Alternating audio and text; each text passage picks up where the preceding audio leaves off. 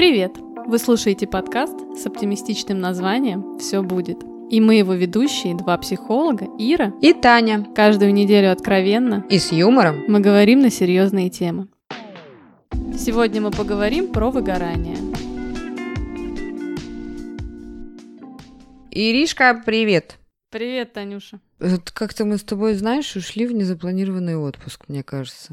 Да. Ты знаешь, э, очень коррелирует сегодня с нашей темой, на самом деле, про которую мы будем говорить. Ну, не обязательно, как бы так бывает.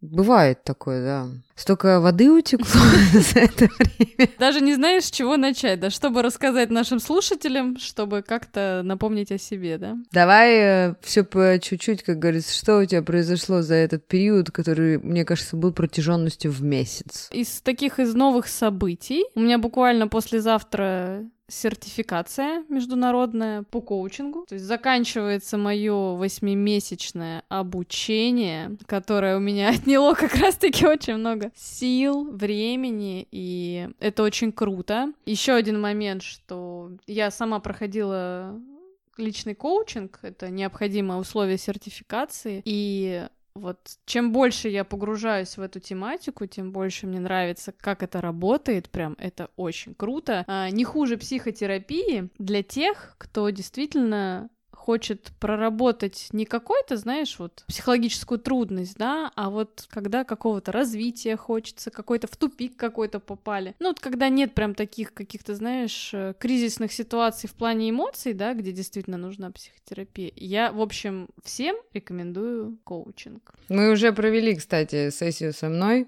Угу. Да, товарищи, это стоит того. Я сразу вспомнила свое обучение, потому что в психологии все абсолютно совсем коррелирует. И все, что связано с людьми, связано с психологией. Сто процентов. А все, что связано с психологией, то связано с людьми. Я сегодня философ.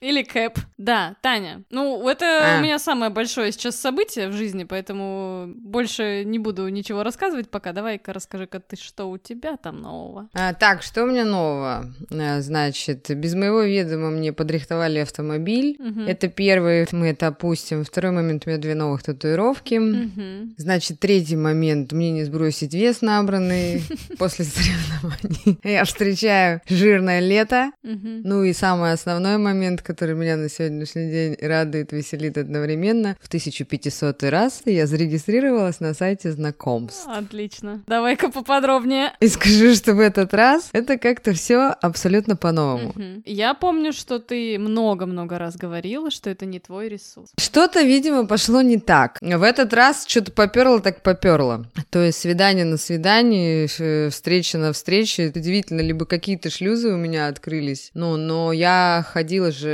есть такая психологическая методика, я не знаю, говорила в подкасте или нет, с которой я еще пока не знакома. Угу. А соответственно, Ира, можешь пояснить, почему мы применяем к себе незнакомые методики? Не знаю, мы почему, да? Я могу сказать, почему я применяю незнакомые методики. Я как специалист э, проверяю всегда методики, Э, на себе. То есть, если я собираюсь с чем-то работать и что-то использовать в работе с другими людьми, то я проверю это сначала на себе, как это работает. Ну, в свою очередь, хочу просто uh-huh. сказать, что, допустим, когда я нахожусь у терапевта, я, допустим, не очень люблю систему НЛП, да. Uh-huh. Я не то, что не очень люблю, для меня это не рабочая схема. Мы с тобой знаем очень много о инструментах. Да. И, следовательно, когда мы эти инструменты встречаем сами у терапевтов, происходит что? Ну, если они нам не заходят, они не работают на нас. Ну, может обесценивать обесценивание какое-то происходить. И, следовательно, это плохо работает. А тут я нашла, э, есть такое понятие психология ароматерапия, аромамасла. То есть каждое масло отвечает за определенный блок Угу. Uh, ну, у тебя. То есть, как я говорю, затык, блок. Ну, я вот сходила, у меня запрос был. Запрос был сначала на страхе перед соревнованиями, потом был запрос на отношения. Угу. Там тебе мешает такой вонючий композит. Ага. То есть, тебе там лаванда может пахнуть полынью, тебе хвоя может пахнуть протухшим болотом.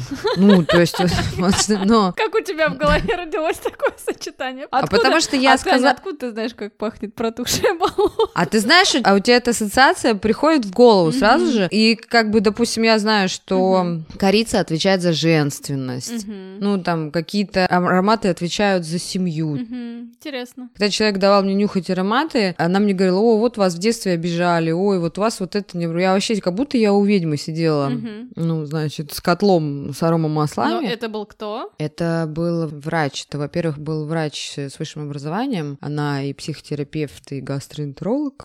Угу. И это ее программа, собственно, разработанная, которую она несет в массы, обучает. Ну и, следовательно, намешивают тебе такую вонь. Угу. Как это работает? Ну вот как-то это работает. И дело в том, что последний запрос у меня был на отношения. Ну и в общем-то мы отдалились от темы. Так вот, поперла так поперла, Ира. Но сегодня как никогда я хочу рассмотреть у нас новый термин. Давай. Большинство мужчин, с которыми знакомишься на сайте, они говорят, давай говорить по видеосвязи, ну чтобы познакомиться. Ага. Ну, окей. Мы начинаем говорить по видеосвязи, включается... Что они делают? Включается видеосвязь, и там на меня смотрит парнишка, который моложе меня, ну, на 6-7 лет лет. И он такой говорит, сколько тебе лет? Ты такая молодая. И он сделал мне комплиментов столько. И говорит, блин, у тебя, наверное, одни молодые мужики. А я, знаешь, такая сижу, ну и глаза у меня только, мне кажется, в одну, в другую сторону ходят. Ну и мы так разговариваем, ведем беседу, и я говорю, слушай, ну я говорю немножечко из другого поколения, я ему говорю, и он мне говорит, да, говорит, ты Милфа. Кто? Милфа. Ой, первый раз такое слышу. Я потупила глаза, улыбнулась, знаешь, так проглотила этот термин, сама думаю, блин, что Пойду это такое? Пойду погуглю, да? Я гуглить я не могу телефон занять, думаю, это комплимент или... Или надо что это? Да? Или надо обидеться, да. Но когда я поговорила и загуглила этот термин, Ира, знаешь, кто типичная Милфа? No. Американский пирог смотрела? Ну да, давненько было такое. Это мама Стифлера.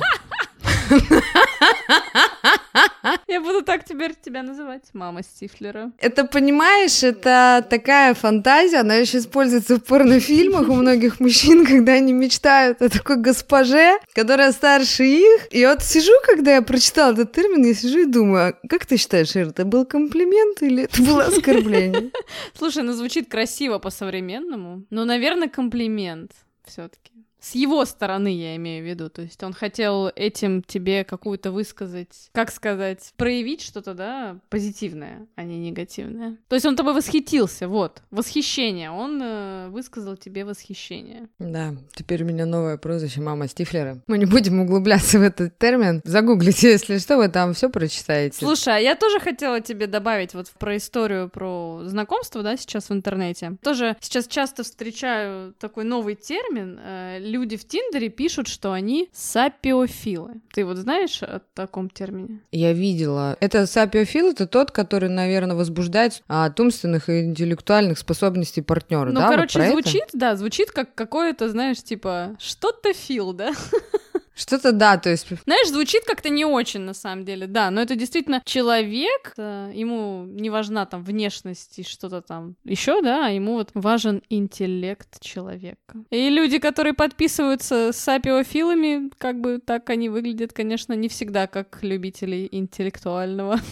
А, еще им не важна внешняя красота и деньги. Сапиофил или вот сапиосексуал. И что же, Ира, какая у нас сегодня интересная тема? Мы сегодня решили поговорить про выгорание. Такой, на самом деле, запрос достаточно частый, да, вот э, от слушателей. Вообще, я так понимаю, что тоже вот тема какого-то профессионального развития и вообще там карьеры, да, это такая достаточно важная тема для многих людей, естественно, потому что работа у нас занимает большую часть жизни. И я думаю, что многие люди сталкивались с выгоранием, но а, я думаю, что многие люди с этим сталкивались, но они даже не, ну, не понимали и не осознавали, что это такое. А, возможно, вы сейчас находитесь в этом состоянии, и вы не понимаете, что вы в нем находитесь. И почему важно, да, вот такие вещи знать, осознавать, потому что а, вот как пример, да, эмоциональное выгорание это не заболевание какое-то, да, но это такой синдром, в котором есть определенные симптомы, и у него есть разные стадии. И вот если вы вовремя отловите у себя это, это выгорание, да, то можно, как говорится, обойтись малой кровью. You. Ну, я бы даже, может, сказала так, что это около заболевания, mm-hmm. ну, если можно применить такой термин, потому что, да, можно уйти. Из него как раз открыты все шлюзы уже в психические расстройства. Да, Тань, ну. так что такое выгорание, расскажешь? Ну, вообще, эмоциональное выгорание, оно встречается, многие думают, что оно встречается в школе, там, в умственном труде, оно на самом деле присутствует во всех аспектах нашей жизни. Это семья, работа, соответственно, учеба, и это нарастание эмоционального напряжения, которое приводит к истощению. И на этом фоне включается защитный механизм. Таким образом начинают отключаться эмоции, и человек перестает воспринимать раздражающие факторы. Это, конечно, чаще либо в профессии человек-человек, либо в быту. То есть это когда вы должны закипеть, ну, выпустить какую-то определенную эмоцию и чаще негативную, то у вас э, на этот счет просто безразличие. Вот я сказала своими словами, можно так. А кто же ввел этот термин, Ира? И когда, может быть, он появился? Это не так давно, не так давно выделили этот термин. А, был такой психолог Фройденберг, и э, ввел первый раз он этот термин в 1974 году. И он как раз-таки проводил исследования на, вот как ты уже и сказала, что это подвержены больше всего сфера человек-человек, он проводил такие исследования на медицинском персонале. То есть он э, заметил, что э, приходят работать медсестры, они очень сначала на энтузиазме, на таком, знаешь, на подъеме, им нравится работа, работа с людьми, но через какое-то время они становятся абсолютно безразличными, э, усталыми, истощенными. И он стал исследовать эту тему. И вот э, на самом деле я так понимаю, что не так давно только даже вот внесли этот синдром э, в международную классификацию болезней, да, но вот как ты сказала, это не болезнь, это не заболевание, но это действительно есть такой синдром. И есть э, три, три симптома у него, да, это истощение энергии, это пропадает энтузиазм и снижается эффективность. Э, если мы говорим, да, про вот, э, ну, про работу. Потому что чаще, чаще всего, конечно же, термин выгорание используют вместе с профессиональным выгоранием. Да, и, и следовательно, еще не нужно путать выгорание с переутомлением. Выгорание — это психоэмоциональное состояние, ну, такое, как пример, когда мать ухаживает за дочерью-инвалидом всю жизнь, потом появляется угу. чувство вины, потом усталость, матери еще приходится работать, она начинает думать о ребенке как об абузе, а не, безусловно, любить. Ну, как мать про любовь здесь вообще уходит, и вот это вот уже звоночки начинаются, что можно уйти в депрессию, можно уйти в какие-то угу. состояния. Но и есть переутомление. Это вообще физиологическая усталость. Это из серии, как пример. Студент решил подготовиться к экзамену. Э, как мы готовимся к экзамену? Ну, обычно в последнюю а... ночь. Вот. Он приходит на экзамен вареный, квелый, ему все безразлично, я устал, я ухожу, у меня эмоциональное состояние очень плохое, я плохой сегодня студент.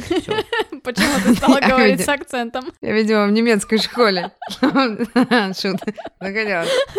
Но стоит ему покинуть экзамен, там, выспаться, и все, это состояние уходит. Поэтому не будем путать, что есть выгорание, есть переутомление. Ну, кого ты можешь перечислить? Э, ну, кому я уже сказала, конечно. Чьи профессии чаще всего подвержены синдрому выгорания, да, это действительно медицинские профессии, да, это вот все, что с образованием, то есть это педагоги, врачи, это, кстати, психологи, вот, тоже должны обязательно следить за своим эмоциональным здоровьем. Это в том числе бывает у спортсменов. У меня, кстати, такое было перед угу. самым последним стартом. Мы поговорим об этом обязательно угу. еще. Да, это бывает вот у спортсменов. Ну, ты знаешь, это бывает даже и у домохозяек. То есть это не обязательно должна быть какая-то прям э, работа, на которую ходят в офис, да, это действительно может, ну, на самом деле каждый может с этим столкнуться, но чаще всего это действительно профессии, где люди много общаются. Вот это такой как один из факторов, да, что действительно много есть общения с другими людьми, да, и как раз-таки вот как вот так, такие симптомы, да, что у тебя вот это желание общаться, оно что-то делать пропадает просто начисто. Да, и почему у домохозяек многие подумают, как у домохозяйки может быть э, синдром эмоционального выгорания. Э, домочадцы, запомните, если ваша матушка не работает, матушка, жена, бабушка, кто, то если вы не будете оценивать ее труд на кухне, дома, еще где-то, то у человека просто начинает автоматом падать самооценка. Да, потому что знаешь почему? Человек отдает больше, чем получает.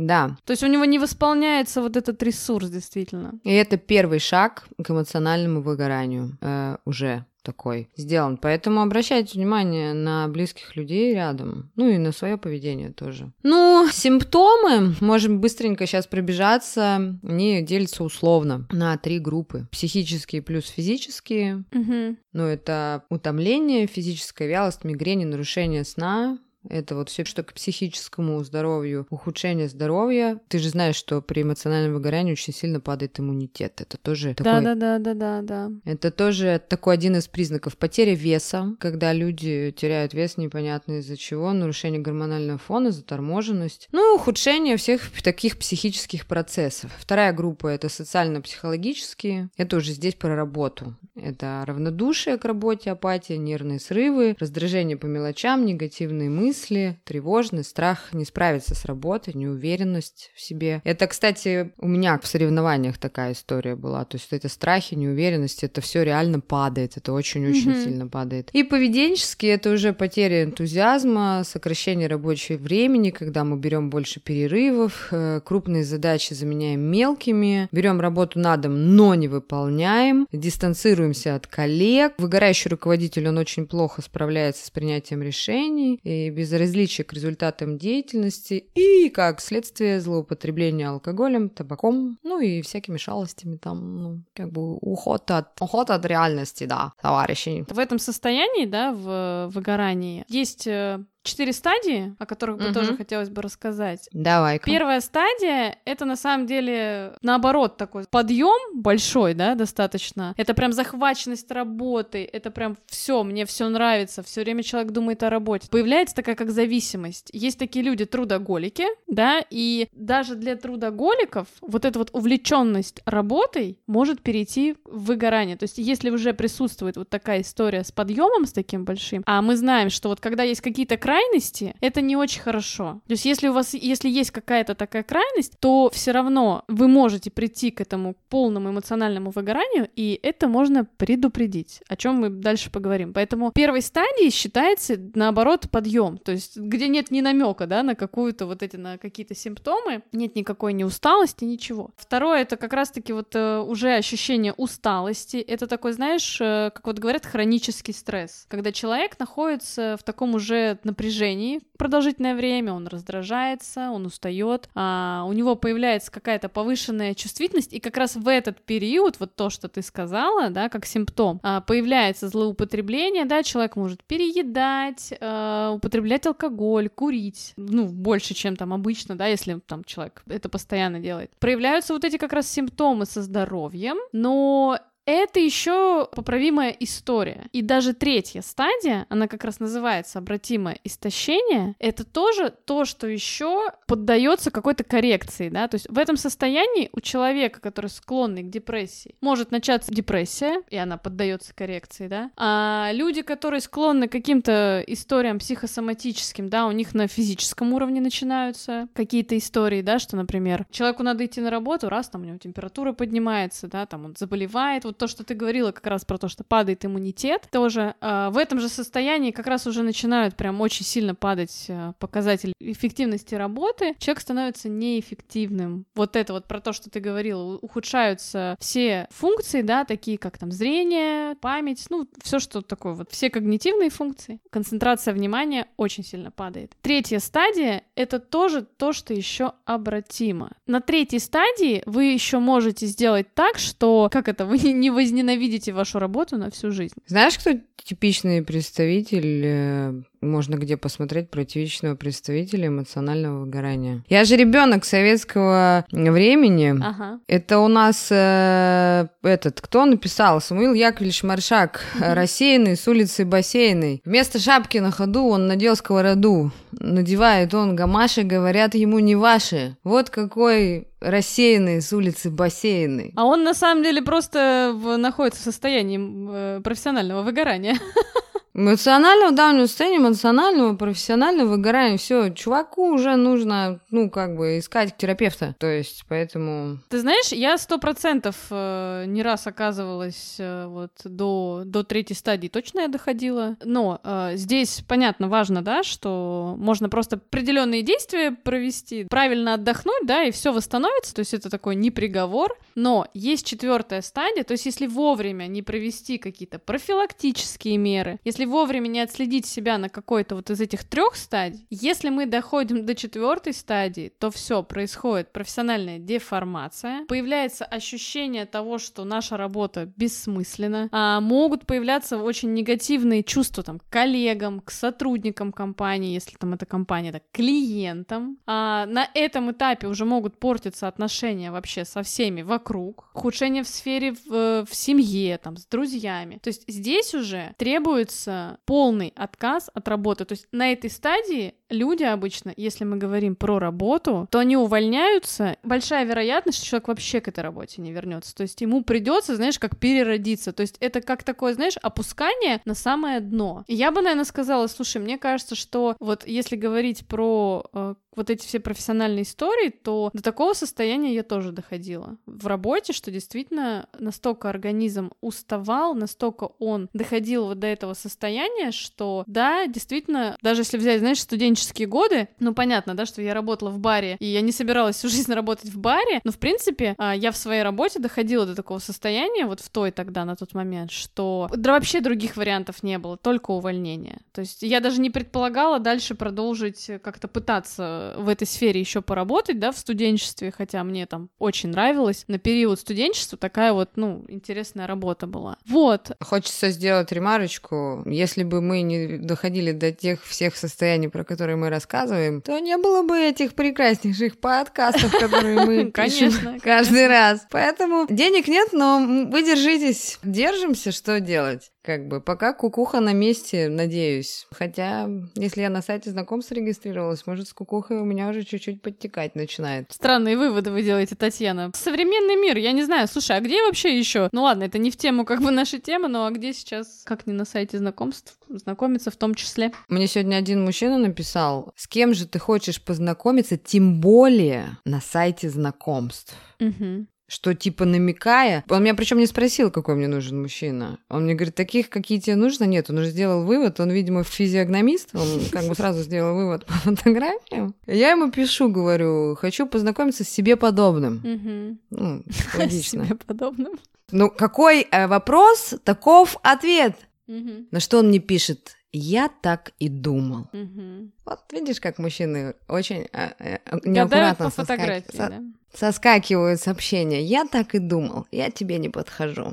Я слишком хорош для тебя. Поэтому продолжим. Да. Таня, Слушай, ну поделись mm. опытом. Вот я знаю, что ты 19 лет в одной профессии проработала. Расскажи мне, ну неужели за 19 лет ты а, ни разу не выгорела на этой работе? Было ли у тебя такое? Слушай, честно скажу, скорее всего, не было. Тут у нас с тобой колоссальное отличие, и я больше склонна полагать, что это все-таки генетический такой факт, чем старше становлюсь, тем больше в этом убеждаюсь. У меня психоэмоциональное состояние, темперамент, он, наверное, ну, меня вытягивает все время наверх, угу. ну, скажем так. Поэтому и я, видишь, работаю в той сфере, о которой я мечтала с детства. Ну, вот у меня как-то по жизни все происходит так, что я буду делать только то, что мне очень сильно нравится. Вот как раз физически я очень сильно уставала. Переутомлялась. Да, угу. у меня не было такого, что... Как раз эмоциональное состояние било по физической оболочке, но, соответственно, с этой историей я столкнулась вот на спортивных соревнованиях, когда у тебя и физика падает, и эмоция падает, и ты понимаешь, что если ты сейчас не остановишься, становишься, то угу. следующий шаг это больничка, допустим. Это, кстати, ребят, очень страшная история. Вот если касаемо спортивной сферы, когда от тебя очень много требуют, ты должен соблюдать режим, а тебя не хватает, и вот там уже начинается вот эта история, что тебе хочется пореветь, а ты как бы и не можешь реветь, ты просто тупо выходишь, улыбаешься на автомате. То есть вот это угу. вот такая история. Угу. А я бы, знаешь, знаешь, что я про тебя так. бы сказала? Вот так вот, э, посмотрев, проанализировав проанализировав про то, как ты работаешь, э, как ты отдыхаешь, и как раз-таки, раз ты говоришь, что ты испытала вот это состояние вот в спортивной истории, а в спортивной истории я помню, что мы недавно с тобой обсуждали, что ты там в течение трех месяцев у тебя не было даже одних выходных, от, ну, то есть отдыха вообще не было, была слишком большая нагрузка, и это как фактор, который приводит к этому выгоранию. А если посмотреть вот профессиональная история, да, вот то, что ты как ты работаешь в своей профессии, работала вот эти 19 лет, то я очень четко вот, по крайней мере, то время, как мы знакомы, во-первых, это относится, ты правильно сказала, про генетическую историю, а люди с холеристичным темпераментом, вы, если не слушали наш выпуск про темперамент, обязательно его послушайте, очень интересно. И вот у Тани как раз-таки такой темперамент, близкий к холерику, да, э, сангвиник и холерик, но больше холерик. И как раз-таки холерикам свойствен трудоголизм и такая вот энергичность. И для них как раз-таки, для них вообще ок быть трудоголиком, то есть у них психика этого требует. И я, например, знаю, как ты заботилась о своем отдыхе, там, несколько раз в год э, куда-то поехать, отдохнуть, какие-то выходные. То есть у тебя вот в этом плане, мне кажется, был выстроен баланс, и любой человек может выгореть, да,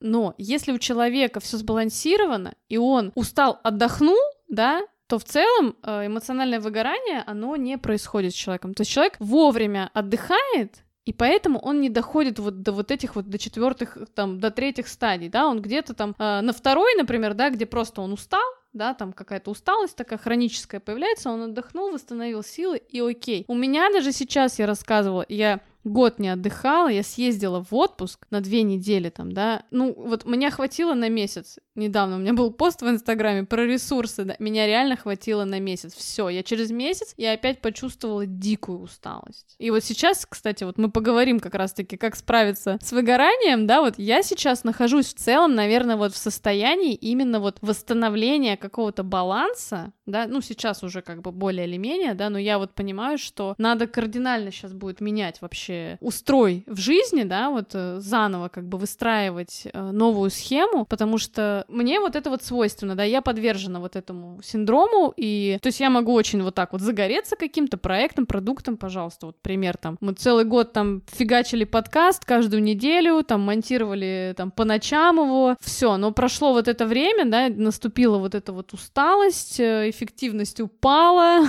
все, уже появилось какое-то тоже типа, зачем я это делаю, да, вот про бессмысленность. И вот тут важно вовремя, вовремя это отловить, остановиться, чтобы вернуться в ресурсное состояние и продолжить работу, которую ты любишь, которая тебе нравится. Тут еще важный момент. Не путайте эмоциональное выгорание с тем, что вы просто занимаетесь работой, которая вам не нравится, которую вы не любите, и на которой вы работаете по каким-то причинам, не связанным с тем, что изначально вообще для вас эта работа была какой-то приемлемый. Ну, вот в контексте интереса, да, интересный. И сегодня ты можешь меня не поправлять, потому что сегодня я скажу такую фразу. Угу. Заботиться о себе должны, вот в этот раз должны, собственно, именно вы, и не кто-то другой. Это ваш долг, ходить или не ходить на работу. Вы должны взять на себя ответственность. Мы говорим очень много об этом в выпусках. И, как говорится, никто, кроме нас, как э, говорят э, в военно-парашютных там каких-то войсках,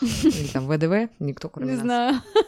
Ну так вот, быстренько, на, уже закругляемся, быстренько можем сказать, как справиться с этим. Ну, профилактика в то же время, как справиться. Если это легкая стадия, вы почувствовали звоночки, то это только что Ира об этом сказала. Это мотивация. Это изменить своими силами все, что вы запустили.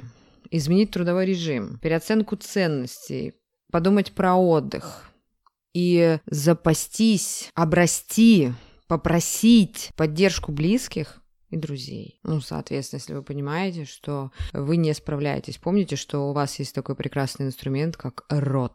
Угу. Соответственно. А если это запущенный случай, Риша, ну, бывает такое, увлекся как бы и нырнул. Да, да, вот знаешь, э, я бы привела вот этот пример, да, то есть если вы находитесь э, на первой стадии, но на первой стадии вряд ли кто-то захочет что-то поменять, да, то есть э, вряд ли кто-то захочет убрать свою вот это вот, свой энтузиазм и такую зависимость, да, от работы. Ну, ну, там, ну, действительно нет, если вот есть это понимание, да, то поработать немножечко все равно над своим отношением к работе, что работа — это не единственное, что у вас есть, потому что человек в таком состоянии, он просто забывает про остальные сферы жизни и постепенно скатывается вот в жесткий трудоголизм, да, и все равно его потом догоняет то, что он хочет иметь друзей, общение, он там, он хочет иметь семью и так далее. А на второй стадии, когда вот просто вот эта вот э, усталость появляется, да, действительно организовать отдых, вот э, прям вот надо учиться отдыхать. И у нас был уже подкаст, по-моему, про отдых. Да, конечно. Послушайте его, кстати. Да, точно. Очень подойдет он к этому, на самом деле, подкасту. Подкаст про отдых. А про отдых — это не только смена деятельности. Отдых — это когда вы ничего не делаете, там, не потребляете информацию, не сидите в телефоне, не смотрите телевизор. Это что-то, где, я не знаю, ну, там, поехать на природу, куда-то там выбраться, отдохнуть, погулять. Ну, то есть какое-то такое действие произвести, которое вот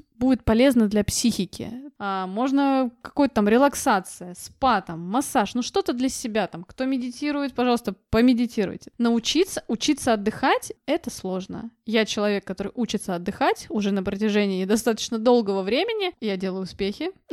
Поддержите меня. Я человек, который умеет отдыхать на протяжении уже долгого времени. Э, могу еще в поддержку сказать, если вы все-таки запустили эту историю. Ну, как говорится, нырнули в котел к рогатым, то не побрезгуйте походом к терапевту. Начните с психолога. Когда я попала со своим эмоциональным состоянием во время соревнований, э, мне вышибло эндокринку, и мне сказали, сейчас я вам дам телефон хорошего психотерапевта. Но потом она на меня посмотрела и сказала, нет, пожалуй, здесь мы обойдемся без психотерапевта. Поэтому терапевт, если увидит, что вам нужен невропатолог, он направит вас к невропатологу. Если увидит, что вам нужен психиатр, он направит вас к психиатру. Если он увидит, что он справится с этим случаем, он вам обязательно поможет. Но, следовательно, не думайте, что если вы нырнули и вы все утопились. Нет, э, всегда есть выход. Выхода нет только из деревянного кафтана. Запомните это на всю жизнь. И, естественно, ну, вы можете справиться. Если не справляетесь, вперед, не пожалейте денег, вы их вкладываете исключительно в себя. И все у вас будет, как говорится, лучше, чем вы да, думаете. Да, ты знаешь, вот ты, ты сказала про врача, да, что тут главное, знаешь, как э, человек может прийти с симптомами какими-то, да, не, не психологическими такими, да, а вот именно вот то, что человек,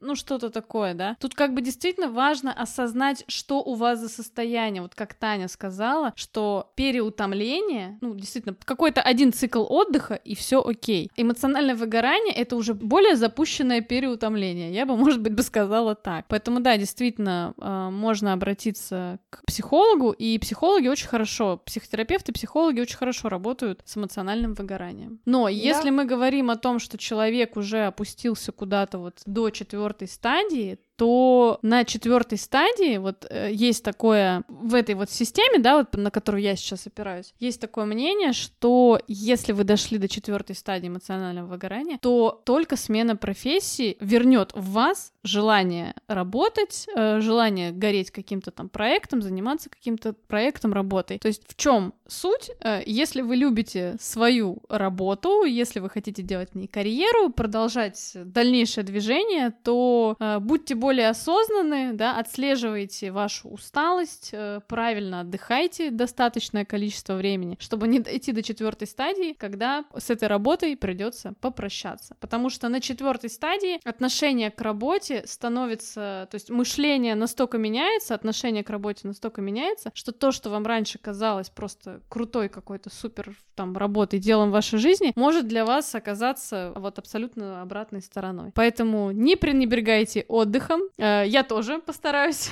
продолжать не пренебрегать отдыхом. Вот мы тут э, с Таней, кстати, обсуждали историю, как ни про что с летом, э, как не пропустить лето, да, как можно сказать в нашем подкасте. Как не, И не вот, пролететь да, лето. Я вот планирую составить себе планчик такой, что за это лето я хочу сколько раз я хочу отдохнуть, куда там съездить, и постараюсь ему следовать. И посмотрим в сентябре, получится у меня или нет действительно летом отдыхать. Я уже в ежедневнике расписала угу. все выходные лета. Ну и самый еще такой момент, что все-таки если вы дойдете до стадии пилюль. Ну, не бойтесь, не бойтесь, в этом нет ничего страшного. Сейчас медицина очень на высоте. Представьте, что это поп-ит для взрослых. Еще один термин, вы можете посмотреть его в интернете. Ты знаешь, что такое поп-ит? Это сейчас очень э, модная такая штука для, ну, для расслабления. В моем возрасте поп-ит это уже в аптеках продаются пилюли такие, знаешь. Ну, ты там тоже нажимаешь и таблетки выдавливаешь.